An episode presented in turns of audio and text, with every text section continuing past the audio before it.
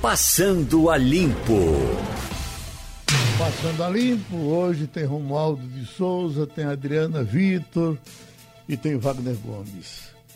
O Wagner, eu não vi nada mais é, chocante do que é, essa história da deputada Flor de Lis, como ela vem se desenrolando. Por mais que a gente fale, tem sempre alguma coisa mais a dizer. Esse negócio da, da filha, né, que foi para a internet e, e, e, e consultou onde é que a gente encontra o um matador da pesada. Para tu ter uma ideia, Wagner, eu, eu, mas o que será que, que, que o Google responde? Aí eu fui e botei. Onde se encontra eh, em Pernambuco o um matador da pesada. Não, porque tudo que veio, veio em cima do que a menina tinha colocado, a, a, a filha tinha colocado. Filha uhum. disse isso, filha disse isso, fiz. Aí eu fiz outra consulta. Eu quero um, um, um, matador de aluguel em Pernambuco. E não é que tem, rapaz. Você vai, aparece, o cara lhe indica e diz que aquilo não é coisa para brincadeira e não sei mais o quê. Mas, bom, isso é, é, esse é o lado pitoresco. Mas quando você. É uma coisa muito grave, muito séria, a gente saber que tem gente desse, tempo, desse tipo e gente que vive em nome da fé e se elege em nome da fé, né? E veja que a inexperiência dessa menina, né, Geraldo, fez com que ela fosse buscar no Google, Imagina, acho que né? para tentar resguardar a privacidade, né? Quando bastava ela ir na rua ali, dar uma volta ali no Rio de Janeiro, encontrava né, a 3x4, né, esse matador. Mas é de fato chocante, Geraldo, é, é, essa história toda, porque mostra de fato que havia uma, uma, uma grande mentira por trás daquilo tudo que a deputada Flor de Lis apresentava, de religião, de família, de fé, de união, de amor. Nada disso existia, era tudo mentira. Agora, Geraldo, a questão nesses casos é que geralmente essas pessoas que trabalham dessa forma, e envolve inclusive religião, não permitem o benefício da dúvida a ninguém. Então você não pode duvidar de ninguém. Então utilizam sempre, por exemplo, a religião na frente para que você não questione nada. Então isso faz com que as pessoas sejam de fato e até de certa forma mais facilmente ludibriadas. Porque diz, olha, você não pode pensar isso, você não pode questionar aquilo. Então, isso tudo facilita para que surjam pessoas dessa natureza. É claro que a natureza, pelo que está se percebendo dessa mulher, Flotilis, é de uma pessoa extremamente má, ruim. Gente ruim, como se diz no interior mesmo. Porque tramar a morte do marido, não sei quantas vezes, acho que cinco ou seis vezes através de envenenamento. Ele ter sido internado. Na ocasião da, da morte, do homicídio, Geraldo, eles usavam um carro blindado. Eles tinham um Chrysler Grand Caravan, blindado, e um dos filhos tinha um Honda Accord. Então, na noite do crime, ela pediu para sair no carro do filho. Inclusive, o filho estava fora. Ela fez com que o pastor telefonasse para o filho, o filho voltasse para casa, nisso no comecinho da madrugada, para trocar de carro. Inclusive, tem um depoimento do filho achando muito estranho aquela, aquela atitude. Diz que ele sempre trocava, havia essas trocas de carros, mas nunca no meio da madrugada, ou no início da madrugada, chamar um carro que estava fora para fazer uma troca. Então, até isso ela pensou, porque é, ela tinha receio de que no momento dos tiros ele pudesse se abrigar no carro blindado. Então pediu a troca do carro por um não blindado. O seu senso investigativo, Adriana Vitor, desconfiou disso logo no primeiro momento ou você só depois veio acordar para que a culpada era realmente a deputada? Geraldo, eu nem acho, que, sinceramente, que eu tenha um senso investigativo, mas eu me lembro muito que eu estava aqui no Passando a Limpo quando aconteceu o crime.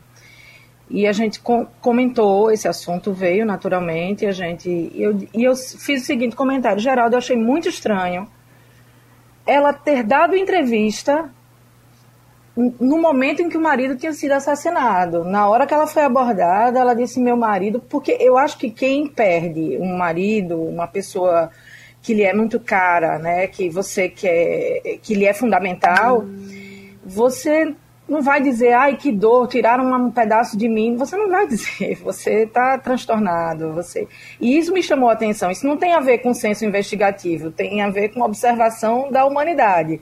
Me chamou a atenção, muita atenção. Agora, eu tenho um amigo, um paraibano chamado Braulio Tavares, eu acho que você sabe quem é, ele sim, é autor sim, da, sim, um dos autores daquele Nordeste Independente. Ele faz umas brincadeiras nas redes sociais que ele diz assim: roteirista para quê? Como. Vamos dizer que a gente vai criar um roteiro, vai dizer assim: olha, Geraldo, eu vou criar um filme, vai ser um filme, vai ser assim. É uma, é uma mulher evangélica, cantora de sucesso, ganha muito dinheiro com os seus discos. Ela vai adotar um monte de filhos, 50. Ela vai casar com o ex-marido da filha dela, de uma das filhas dela, porque ele foi casado com uma das filhas adotivas e depois virou marido dela. E depois ela vai mandar matar essa pessoa com a ajuda dos filhos e de maneta. Você ia dizer, não vamos fazer esse filme porque ninguém vai acreditar nisso, né? então, roteirista para quê? A vida real ela acaba superando uma coisa inimaginável. O, Geraldo, só aproveitando a pergunta que você fez para a uhum. Adriana, bem rapidinho. É, essa pergunta que você fez, você achava no começo que poderia se desdobrar nisso. Eu nunca acreditei no desespero dessa mulher, Geraldo. Um, nunca vi um choro isso, sem lágrimas. Aí, foi isso que eu disse. Então, tá, para mim, estava na cara, estava claro. Evidentemente que a gente tem que aguardar as investigações, não é isso? Mas para mim, ela não me convenceu em nenhum momento. E até um dos filhos dela diz, é, no depo, nos depoimentos, que achava muito estranha a reação dela no enterro do, do pai dele. Agora, Wagner, tem gente de olho seco mesmo. Eu também. É, é só acredita em choro quando a lágrima desce. É, mas tem gente que chora sem lágrima. E, e, e, não, e não, é mentira, é uma espécie de, de, de olho seco. Lágrima não é para quem É, mas eu não falo do choro, Geraldo. Eu, eu falo da, do fato dela dar entrevista, se dispor a falar dessa dor dessa forma. Quem sente uma dor no momento da dor pode até falar depois. Mas no momento da dor, eu não, não creio que você é, seja pautado por, por qualquer coisa, é, de, de, falar para os outros, entendeu? É uma dor interna. Uhum. Agora, Romualdo, você como leitor de Agatha Christie, é, viu alguma coisa parecida com isso? Ou realmente ela surpreende, como diz Adriano? Olha, a mim não surpreendeu absolutamente nada. A deputada Flor de Lis como vários parlamentares que chegam a Brasília com esse discurso todo de empoderamento disso, empoderamento daquilo, a defesa de que, olha, quando alguém diz que está adotando 55 crianças é, dentro da própria casa, tem alguma coisa que precisa ser feita em razão desses dessas crianças e adolescentes adotadas por esse casal. Então, quando ela chegou aqui em Brasília, ela apresentou 16 projetos já no primeiro dia. 16 projetos, todos eles reformando o Estatuto da Criança e do Adolescente. Ela brigou para ser da Comissão de Direitos Humanos. Ela brigou para ser relatora de vários projetos relacionados a esse, esse tipo de tema. E era sempre a tal, como diz o poeta, cantor e compositor baiano João Gilberto, é sempre um samba da nota só. Então ela ficava muito batendo nessa tecla. Então, uh, agora, a, a, minha expectativa maior, Geraldo, não é nem desvendar como é que foi ou, ou quanto é que contrataram o policial matador. Agora é quando é que a Câmara dos Deputados vai, primeiro, instaurar o processo, porque tem que chegar na mesa do presidente da Câmara dos Deputados. Rodrigo Maia tem que reunir os diretores da Câmara. Depois que reunir, se a maioria concordar, o processo vai para o Conselho de Ética, onde ela deve se defender. E depois dessa defesa, volta para o plenário. Portanto, esse é um processo longo. A outra questão, que é mais rápida, é um projeto que altera a Constituição Federal, já aprovado no Senado Federal e que está na Câmara, numa das gavetas da mesa do presidente Rodrigo Maia e que trata do fim do foro privilegiado. Numa situação como essas, a Flor de Lis já deveria estar presa, porque, segundo a justiça, é segundo as investigações, ela é mandante do crime. Pois bem, se ela é mandante do crime, por que, que ela não vai presa? Porque ela tem uma imunidade parlamentar. É para isso que muita gente, inclusive Flor de Lis, se apropria do foro privilegiado para se esconder e cometer esse tipo de crime. Ô, Geraldo. É, como diz a Adriana, ela era cantora gospel, Adriana. E, e, e voz boa, muito. É, cantava com um sentimento enorme, né? Eu cheguei, eu não ela... sabia, eu não sabia, pensava que era só parlamentar, mas ela vinha dessa área aí e ela cantava, e, pelo que se diz, até vendia, era uma boa vendedora de disco, né? Oi, Wagner chamou. Vendia Oi, Geraldo. discos. Isso, isso, Adriana. Ela, ela, também ela tinha, tinha uma igreja, né? Ela tem uma igreja, ela é líder de uma igreja, né? Que ela, que ela fundou junto com, com o marido. Agora, Geraldo, há denúncias ainda, além desse horror que a gente está acompanhando, denúncias feitas pelas próprias crianças que moravam naquela casa de abusos sexuais, Geraldo. Inclusive, há relatos de que é, haviam, havia noite de orgias, noites de orgias ali naquela casa e que algumas crianças eram oferecidas como objeto sexual para visitantes, pessoas que chegavam lá para passar a noite lá e eram oferecidas. Uh, então, as crianças estão denunciando. Então, vem muita coisa pela frente aí. É preciso, claro, que haja investigação para apurar essas coisas, Geraldo. Mas há outros desdobramentos políticos também dessa história, Geraldo.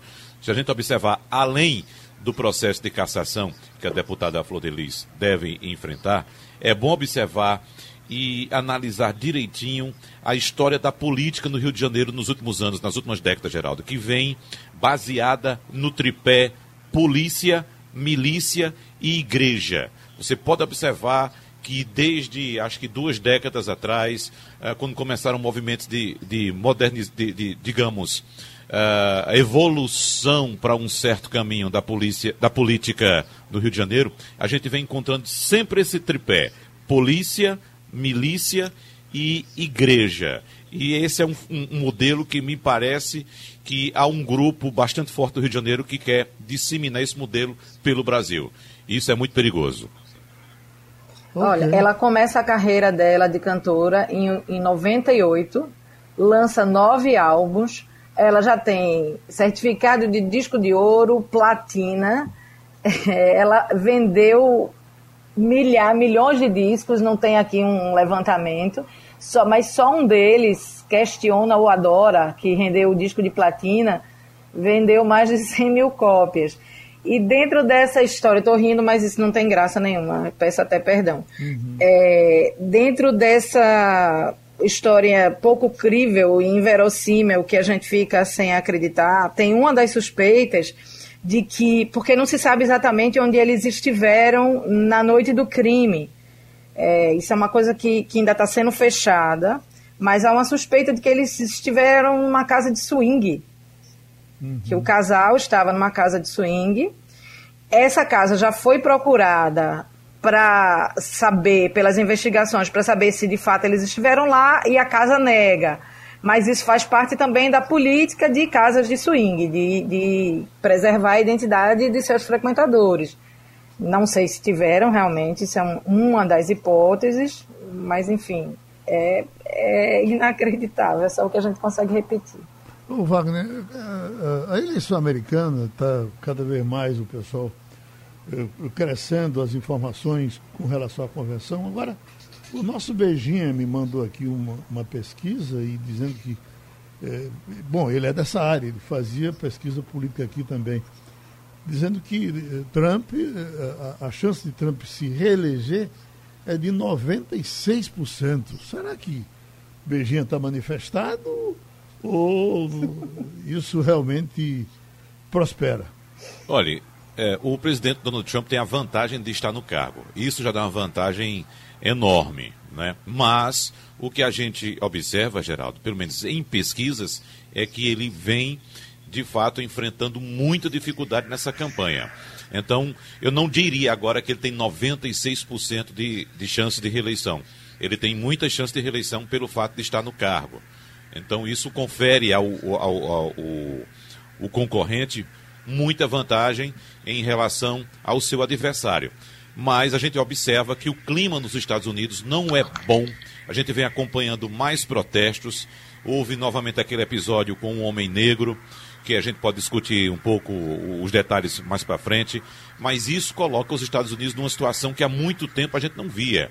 A gente pode até imaginar que em algum momento pode eclodir nos Estados Unidos uma, uma espécie de guerra civil, porque o que vimos nesta semana, por exemplo, foi um grupo de apoiadores de, de Donald Trump se reunir e tentar formar uma espécie de, de exército para combater essas pessoas que vão para a rua fazer protestos. Então, tivemos inclusive anteontem um homem que saiu armado com um fuzil a tiracolo, disparando contra essas pessoas.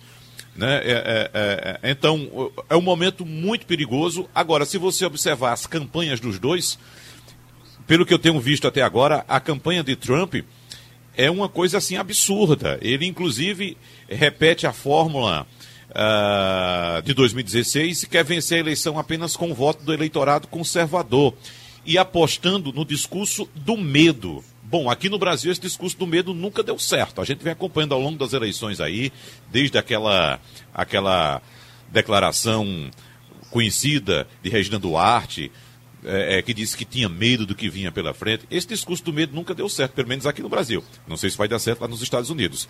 E aqui a gente observa no palanque de Joe Biden é uma articulação muito bem feita de pessoas que fazem oposição a Trump, de grupos que fazem oposição a Trump, inclusive dentro do próprio Partido Republicano. Veja que Biden conseguiu a proeza de ter no seu programa, na sua convenção, declaração de um líder do Partido Republicano a favor dele, Joe Biden. Então, a, a, a campanha de Biden está muito concisa, está muito bem amarrada e tem um discurso muito bem focado. Enquanto de Trump, você percebe que no, na convenção dele não teve nenhum grande nome, apenas esse discurso do medo é, inclusive utilizando estruturas do Estado para fazer campanha, que está sendo muito questionado também nos Estados Unidos. Agora, Romualdo, quando foi Hillary contra o próprio Trump, passou-se o tempo todo dizendo que Hillary ia ganhar, era essa a torcida brasileira, inclusive, e terminou dando Trump. Será que não vai dar de novo? Pois é, Geraldo. A torcida, quando você fala aí, é, em geral, eu vou lhe contar o que aconteceu. Por exemplo, na noite, na, na antivéspera da da eleição de Donald Trump, é, eu estava ouvindo um correspondente brasileiro e ele disse o seguinte: Bom, agora estou indo dormir e amanhã de manhã eu volto para anunciar a vitória de Hillary Clinton e deu exatamente o inverso. O problema de você fazer uma reportagem torcendo na reportagem é que você pode é, passar uma informação que não é totalmente verídica. Eu acompanhei uma das convenções eh, e o discurso do presidente Donald Trump, e que é um discurso que leva muita gente a ficar eh, preocupado, ele diz o seguinte: que se não houvesse a pandemia, não fosse a pandemia, a economia dos Estados Unidos, ele não usa essa palavra, mas eu vou usar para a gente trazer uma linguagem mais eh, conhecida. A economia americana estaria nadando de braçadas, o que é verdade. A economia dos Estados Unidos, como de vários países, estava indo muito bem. Agora, é evidente que, por outro lado, o discurso de Joe Biden é exatamente o discurso, o discurso que muitos grupos querem ouvir. Um discurso de valores, de direitos, coisa que Donald Trump não quis preservar ou não quis destacar. Então, é esse jogo. Nós vamos fazer crescer a economia apesar da pandemia e, por outro lado, nós vamos dar valores ou é, restabelecer valores e direitos, principalmente direitos de populações mais massacradas, como os negros, como os, aqueles grupos que chegam é, para é, morar nos Estados Unidos, aqueles migrantes todos. Então, é essa questão que está em jogo hoje eu acho, eu, pelo que eu vi nas pesquisas, pelo que vi nas pesquisas, não torço por nenhum dos dois, mas pelo que vi nas pesquisas, Donald Trump vai sair vencedor dessa eleição, apesar de toda a torcida. Agora, Geraldo, esses protestos de rua ganharam um reforço muito forte ontem, quando os jogadores da NBA, que é a Liga de Basquete norte-americana, resolveram boicotar a rodada dos playoffs programada para ontem. Então, esses protestos de rua ganham um reforço muito grande, porque o basquete nos Estados Unidos, Geraldo, é como o futebol aqui no Brasil. Imagina os jogadores de futebol no Brasil pararem o campeonato em protesto em favor de uma causa. Então isso tem um, reflexo muito grande. Agora, em termos de pesquisas, no voto popular, Joe Biden tem cerca de 12 a 15 pontos de vantagem sobre Donald Trump. É claro que a eleição nos Estados Unidos é uma eleição indireta. Nós vimos na eleição anterior Hillary Clinton liderando nas pesquisas, mas perdendo é no colégio lembrar, eleitoral. É, exatamente, é, Adriana. E tem outro fato também. Nesse caso agora, Joe Biden está à frente nas pesquisas de Donald Trump nos maiores colégios eleitorais dos Estados Unidos. Então, nesse caso, pode ser sim que esteja de fato com a vantagem o candidato Joe Biden. Eu, ao contrário do meu colega Romualdo de Souza, aposto em Joe Biden. Bom, tem sempre uma pergunta a mais para a gente fazer a uma pessoa quando ela tem Covid e quando ela é da área de saúde. O doutor Hermes Wagner, ortopedista de muita importância aqui no Estado, grande colaborador, inclusive, aqui dos nossos debates, uh, está, nesse momento, na quarentena obrigatória. Ele está com Covid. E aí, eh, eh, eu me lembro, doutor Hermes, já está na linha para conversar um pouco com a gente, que quando eu dizia, olha, eu estou protegido aqui, porque eu estou jogando álcool em tudo, e o senhor chegou a ver pela, pela internet que eu pegava a, a, o tubinho de álcool e, e, começava a jogar, e o senhor me, me advertiu, olha, você pode estar se contaminando na hora de pegar. Você eh, tem que saber que você é esse frasquinho que você pegou, alguém pode ter pegado e ter contaminado esse frasco. Bom, isso, quer, isso mostra os cuidados que o senhor teve. Com todos os cuidados, o senhor se contaminou. Tem ideia, assim, de em que momento isso aconteceu? Bom dia, Geraldo. Bom dia, Bom dia Romualdo, Wagner e Adriana.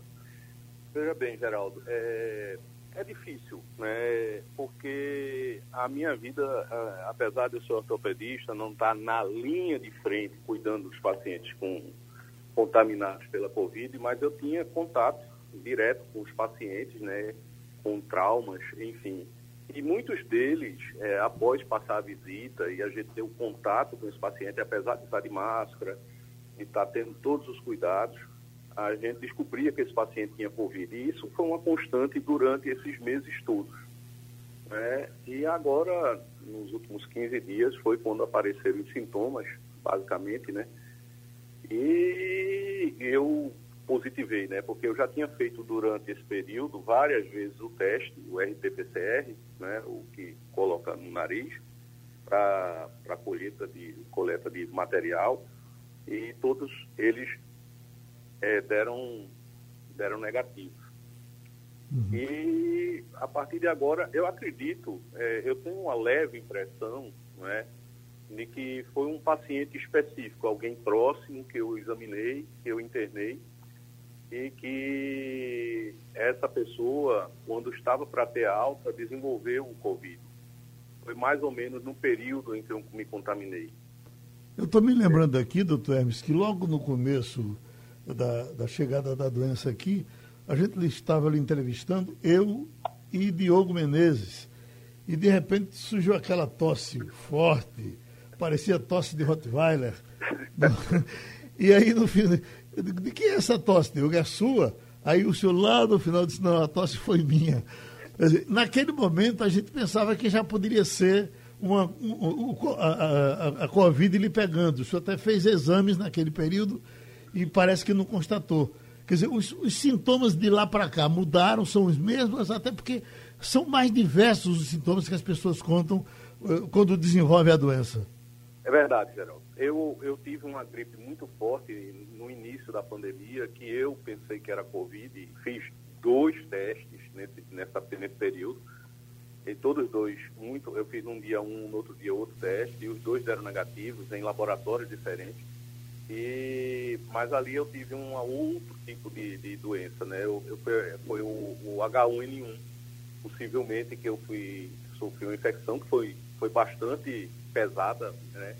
Posso até dizer que os sintomas que eu senti naquela época foram realmente muito mais, mais para a população entender, muito mais fortes do que eu venho sentindo agora. É, é essa fase agora que eu, eu tive, é, que eu estou com Covid, que eu fui contaminado, é, o sintoma maior meu foi diarreia. Né? Uhum. Eu nem pensava que era Covid. Minha esposa, que é médica também, pneumologista, está na linha de frente, foi que me chamou a atenção para eu fazer o exame.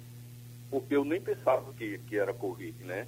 eu um quadro diarreico, não um quadro diarreico intenso, mas um quadro diarreico constante, né, com um pouco de moleza, de astenia, de, de, de dor no corpo.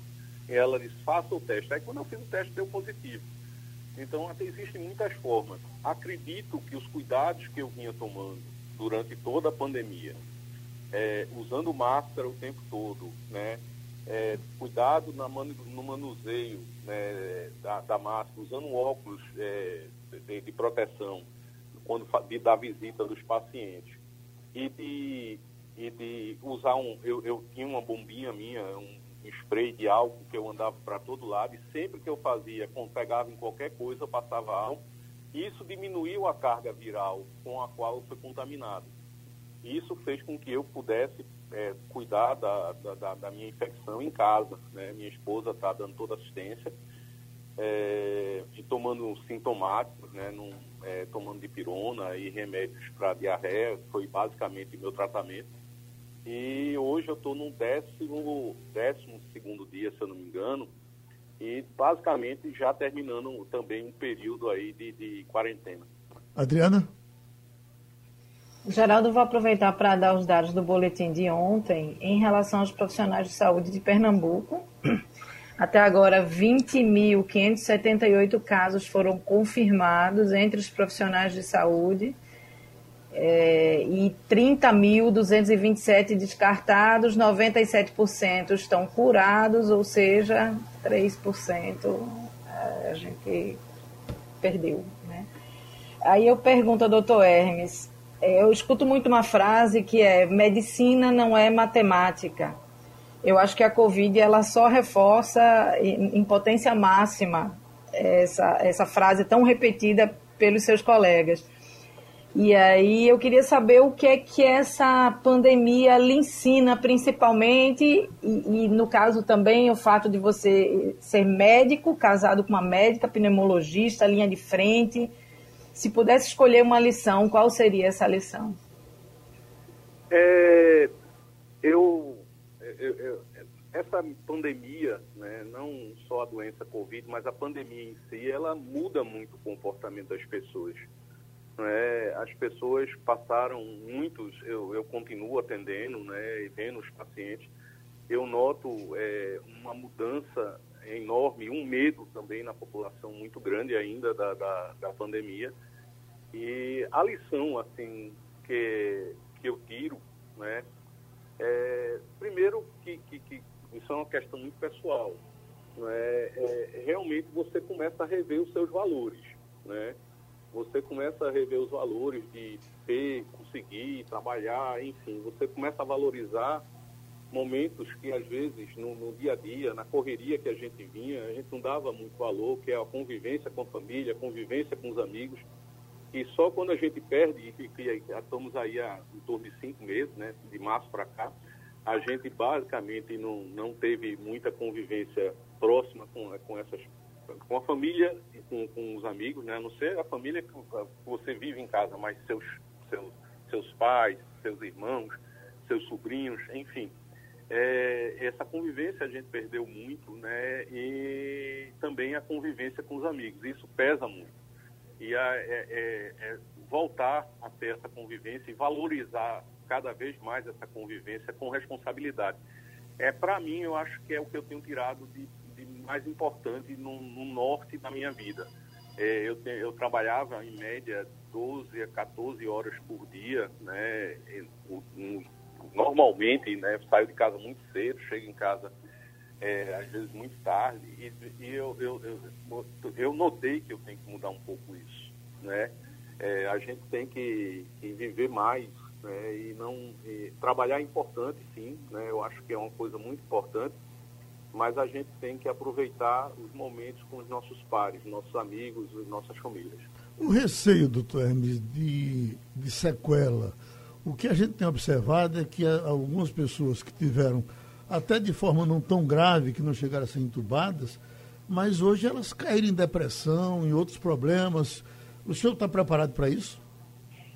Geraldo, sim. Né? Eu, eu não sei se a gente está preparado para isso, mas é, eu acho que isso tem muito mais a ver, tem a ver com, não sei se com a doença, não tem nenhum trabalho assim, é, é um assunto que foi levantado, inclusive na rádio, você mesmo já levantou esse assunto, e eu passei a pesquisar e consultar alguns colegas da área, psiquiátricos, e não tem nada provando isso. O que se tem, se fala muito é o momento da pandemia, é esse isolamento social, é o distanciamento das pessoas queridas, né? E isso tem provocado é, uma tristeza, é, enfim.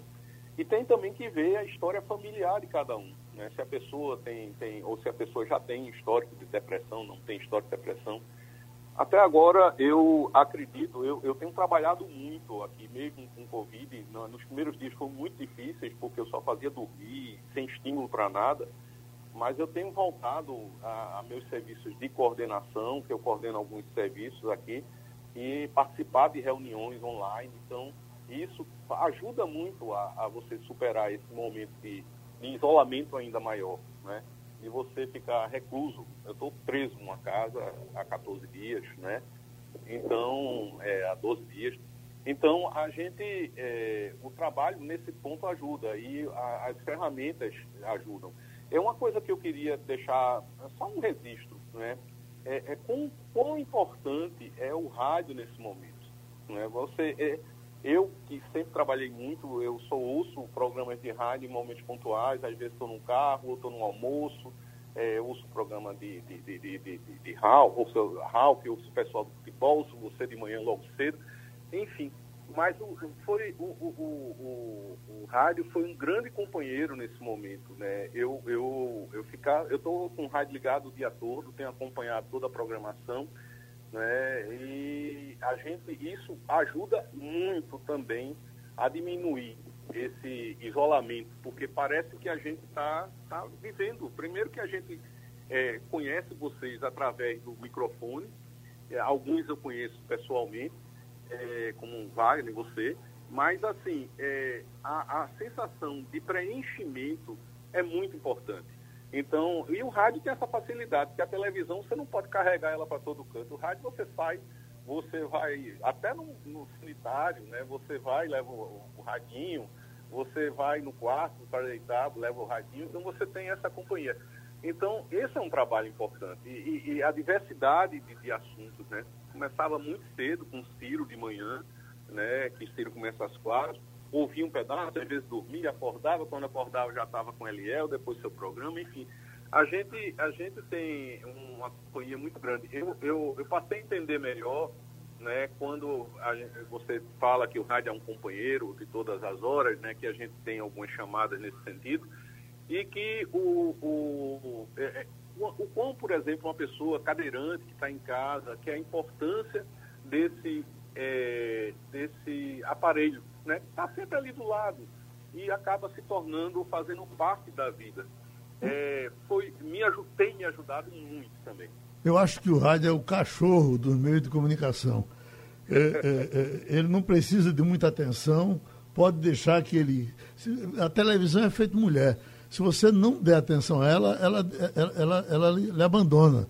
O rádio não, você pode deixar ele ligado, nem olhar para ele, e o bichinho está lá, coitado, trabalhando o tempo todo. Eu diria Mas... que é o gato, Geraldo. É. O cachorro ainda quer atenção, você tem que cuidar, botar comida, limpar o cantinho dele. O gato é que você precisa fazer nada, é só botar comida para ele e pronto que ele se vira. Né? Mas diz, Wagner. Não, eu quero deixar o meu abraço aqui para Hermes Wagner, doutor Hermes, e dizer que de fato concordo muito com ele, faz falta demais esses encontros com as pessoas. A gente até tem tentado é, diminuir essa distância através é, de conversas online também. A gente tenta se encontrar os sábados fim de semana para bater um papo, para colocar as coisas em dia. Mas é isso, eu quero somente deixar o meu abraço ao doutor Hermes Wagner e dizer da minha admiração pela pessoa humana que ele é e torcer pelo seu pronto restabelecimento e que essa onda passe logo para a gente voltar a se abraçar, doutor Hermes. E José Amaro Obrigado. Souza Filho está aqui dizendo o seguinte: uh, desejo todo pronto restabelecimento para o doutor Hermes, que é um humanista e uma pessoa ótima. Então, isso já vai ajudar o seu ano, doutor Hermes. Boa sorte e espero que a, a recuperação seja logo. E vamos voltar ao Dominó, tá certo? Um abraço. Um abraço. Um abraço. Com a, a pandemia, como cresceu o prestígio do, do Vale, eh, do voucher dos 600 reais eh, oferecidos pelo governo? A essa altura faz parte de, da, da economia, faz parte do equilíbrio entre as classes, entrou também agora como questão política, uh, entra numa discussão em Brasília, onde mexe com a autoridade do ministro da Fazenda, com a possibilidade de ele ter problema e até deixar o governo, no caso de Paulo Guedes, o ministro da Economia. Nós estamos com o doutor Luiz Otávio Cavalcante, eh, economista, secretário de Estado, com todo o conhecimento dessa área, para conversar um pouco com a gente, doutor Luiz Otávio. Temos Adriana Vitor, Wagner Gomes e Romualdo de Souza para a nossa conversa. E eu queria lhe mostrar logo de princípio que o, o, uma figura importante da economia brasileira, o professor Raul Veloso, eh, deu até hoje um depoimento que nós apresentamos aqui na primeira página, muito importante, dizendo que o auxílio é fundamental e que o Estado, sim, falando do Estado em termos de, de país, o país tem sim condições de eh, eh, se manter dando esse, esse auxílio, é só um pouco de criatividade. Vamos ouvi-lo. O Brasil é um dos países mais atingidos. É só olhar a queda do PIB, que foi noticiada para nós, é, comparando o segundo trimestre com o primeiro.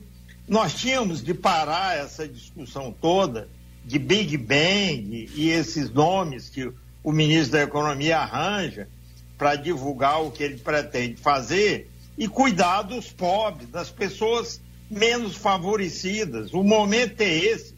Vamos deixar o resto para o ano que vem.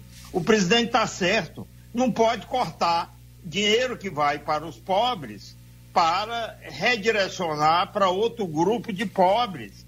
Não tem que fazer isso. Aí é um erro. Nós temos que cuidar dos pobres. Eu manteria esse, é, essa renda emergencial de 600 reais por mais três meses. Depois ia ver o que é está acontecendo e também manteria os outros programas assistenciais, tirar dos pobres, dos mais pobres, na hora em que nós estamos no epicentro da crise aguda, eu acho total é falta de noção, de bom senso. Nós temos de tratar do resto mais adiante. Essa história de teto é outro absurdo. Eu já disse que eu tenho uma solução para isso, mas não vou dar, eu só dou para o presidente da República, porque senão vão simplesmente me triturar. E eu acho isso também. Vamos acabar com essas coisas esdrúxulas e tratar dos pobres e fomentar os investimentos. Nós precisamos do investimento para aumentar emprego. Não tem essa de ficar inventando teto e outras restrições do tipo quando nós estamos nessa dificuldade que nós estamos vivendo. Pronto, doutor Luiz Otávio Cavalcante, o ministro Paulo Guedes, que eh, foi sempre tido como um cuidadoso com as coisas do, do, do país, é, é, a essa altura está sendo tratado por muitos como um cão danado e até mensagem do presidente da República ontem dizendo que não aceita é, a, a, ideia do ministro, vamos partir para outra coisa. E o que é que o senhor nos diz? Paulo Guedes perde totalmente o prestígio para o governo e para a nação nesse momento? Bom dia, Geraldo. Bom dia aos demais integrantes do Jornal do Comércio, da Rádio Jornal do Comércio. Geral, nós estamos é, diante de um pêndulo, de um relógio em que a gente tem, de um lado, a hora da eleição, a hora eleitoral, e de outro lado, a gente tem a hora da fome, da comida, da miséria, da roupa, da necessidade de reconstruir socialmente uma parte da sociedade brasileira. Há dois mecanismos para se redistribuir renda na economia de um país. Uma forma é através dos mecanismos internos da economia em que se retira recursos, por exemplo, do imposto de renda e se faz a redistribuição através dos orçamentos públicos para as classes de renda mais baixa. Isso é uma forma de compensação fiscal, de redistribuição indireta de renda, através do mecanismo normal orçamentário.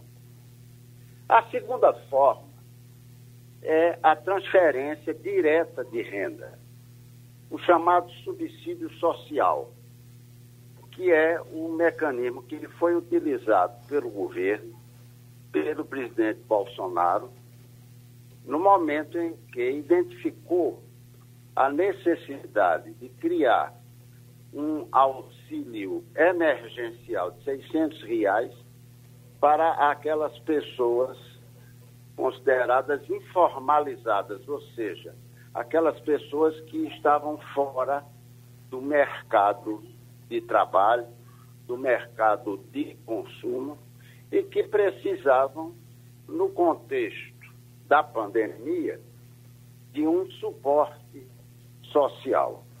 Muito bem. Estabelecido o auxílio emergencial, ocorreu um susto o, o mecanismo produziu um susto político, um choque político. Os índices de popularidade do presidente foram lá para cima, como você registrou no início da conversa.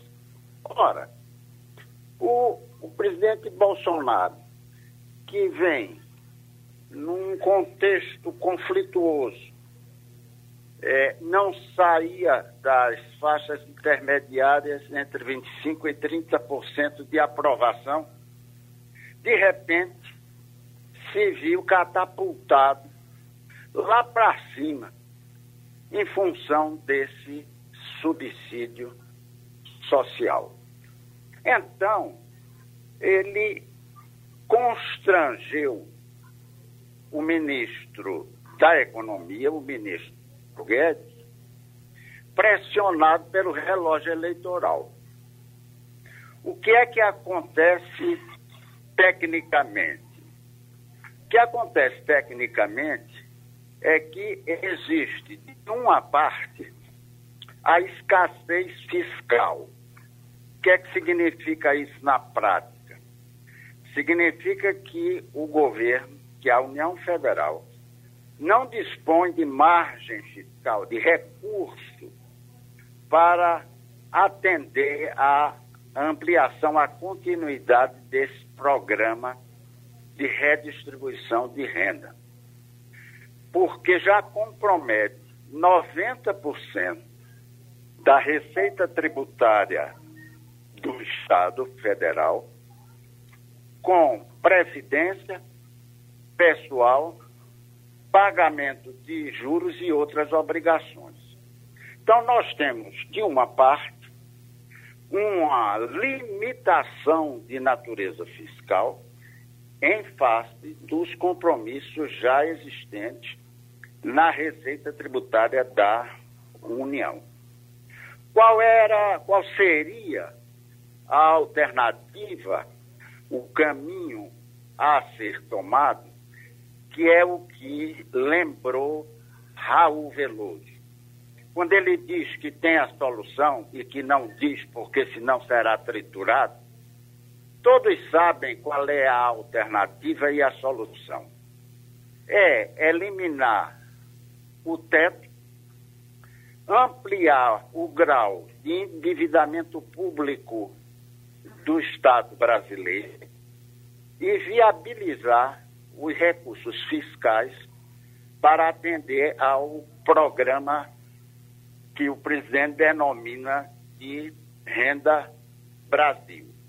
Com isso, se viabilizaria o duplo objetivo do presidente: dar continuidade ao programa emergencial dos 300, 400, 500 reais, que deu muito certo politicamente e socialmente, e, de outro lado, garantiria a viabilidade do Renda Brasil, que é o programa que o presidente pretende utilizar como substituto, como sucedâneo, sucessor do Bolsa Família.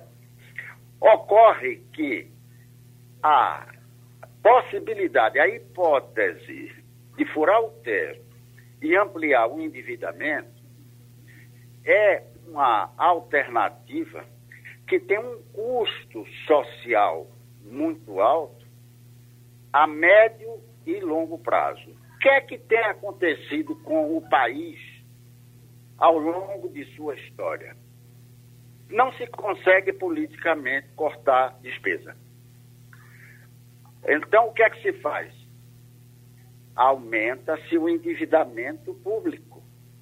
É por isso que nós carregamos hoje quase 100% de dívida pública sobre o PIB. Então, a dificuldade que se põe ao governo é, de um lado, manter a política de sanidade fiscal, de controle do endividamento, fazendo alguns ajustes nos programas existentes, ou, de outra parte, como defendeu Raul Veloso, furar o teto, ampliar o endividamento com os custos sociais de médio e longo prazo, como vem acontecendo com a história econômica deste país.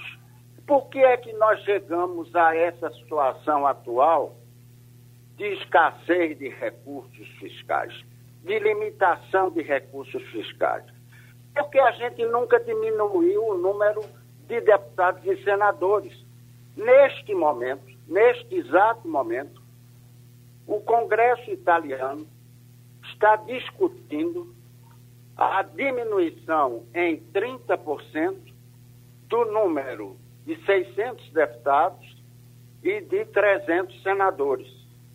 Com isso, eles inauguram uma etapa de controle da despesa pública na Itália, de modo que se possa remanejar recursos do orçamento para financiar programas de transferência de renda do tipo Bolsa Família ou Renda Brasil.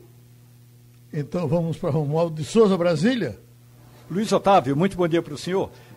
Me diga uma coisa, o senhor que entende do traquejo, o Paulo Guedes acreditou que o governo Bolsonaro seria mesmo o governo liberal e que não flertasse com o assistencialismo? E aí eu ainda é, emendo dizendo: o senhor acha que os ministros fura-teto, os tocadores de obra, vão vencer essa queda de braço?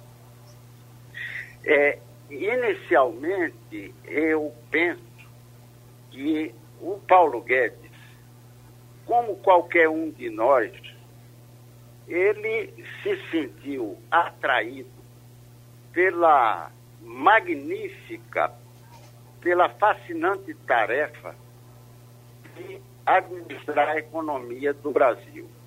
É uma coisa profundamente desafiadora e, ao mesmo tempo, honrosa se gerir as finanças do país. Então, no fundo, no fundo, ele sabia muito bem do temperamento do presidente.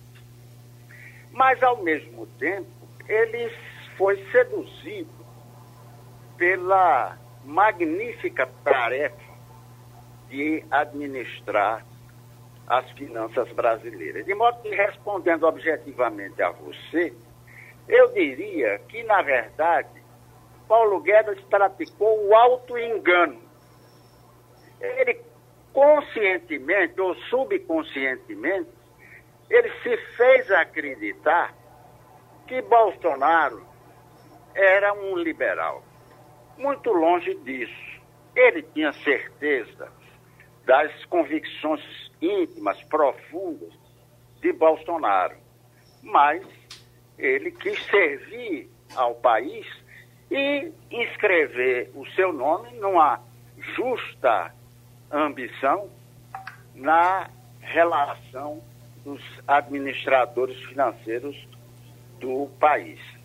Respondendo à sua segunda questão, é, eu não tenho nenhuma dúvida de que os tocadores de obras, e são dois, é, são duas pessoas competentes, não é? O ministro Tarcísio de Freitas, não é? E o, o, eu não tenho nenhuma dúvida de que eles sairão vencedores. E eles sairão vencedores porque é da natureza humana, é da natureza das coisas, e é da natureza do processo público brasileiro se evitar os cortes, se evitar as subtrações, se evitar as dores. O Brasil está acostumado com, as, com a largueza.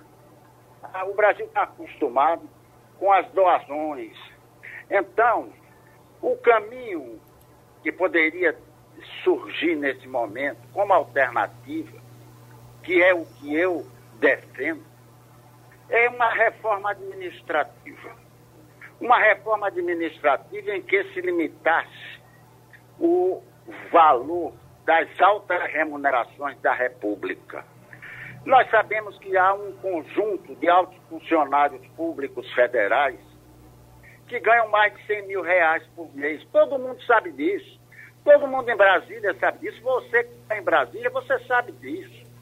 Agora, não se é, tem vontade política, determinação política, obstinação política para fazer o corte nas, nos, nas corporações mais poderosas da República. Então, o caminho e, Eita, tivemos, tivemos essa dificuldade agora no final, já com o doutor uh, Luiz Otávio Cavalcante. Ô, Geraldo. Oi, Wagner. E me permita, então, só aproveitando essa última Vamos. colocação do doutor Luiz Otávio, que ele está absolutamente correto. Você lembra que nós conversamos aqui com o ex-ministro Delfim Neto, e a primeira colocação que eu fiz para ele foi nesse sentido. Nós estamos hoje discutindo uma reforma tributária quando deveríamos estar inicialmente discutindo uma reforma administrativa. Porque a reforma tributária que está colocada aí vem com proposta somente de unir siglas. Unir somente. E e, em vez de diminuir a carga tributária, aumentar. Então, veja só: primeiro havia necessidade de se fazer uma reforma administrativa para enxugar o Estado, otimizar os custos do Estado, para saber de onde vai sobrar dinheiro.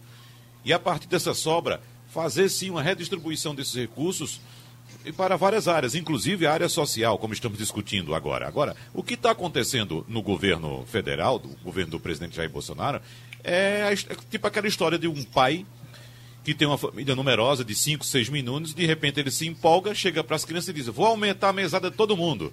Daqui a pouco a dona da casa, a mãe da família, chega e diz: Você vai tirar dinheiro de onde? Foi o que Paulo Guedes fez. Para aumentar ah, esses custos com Bolsa Família, que hoje são da ordem de 30 bilhões de reais, e fala-se na possibilidade, se por acaso o Renda Brasil fosse implementado como queria o presidente, chegaria a 300 bilhões por ano, ou seja, 10 vezes mais.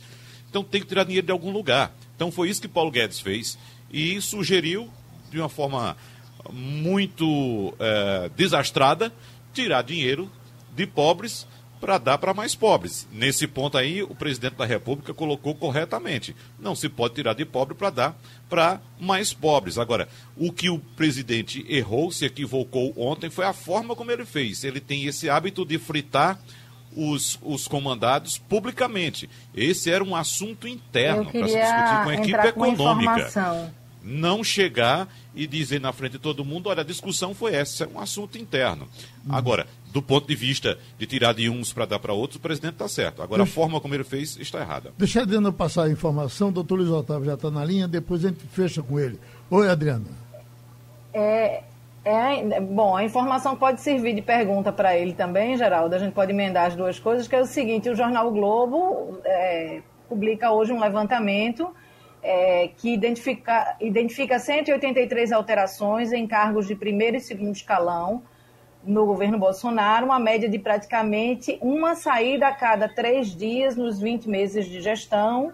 Foram trocados 12 ministros. Nessa conta não entra o ministro, o ministro que não virou ministro, Carlos Alberto Decotelli, que foi nomeado titular da educação e não tomou posse. E a pergunta pode ser: Paulo Guedes vai entrar nessa conta? Vão ser 13 ou ainda não? Adriana, eu penso que esse processo de, de fritura ele é o pior remédio para as dores da República eu penso que há uma sequência que está subvertida nas políticas públicas brasileiras atuais. Nós tínhamos que ter começado pela reforma administrativa, como eu disse anteriormente. Nós temos que cortar os privilégios. Nós temos que enfrentar as corporações.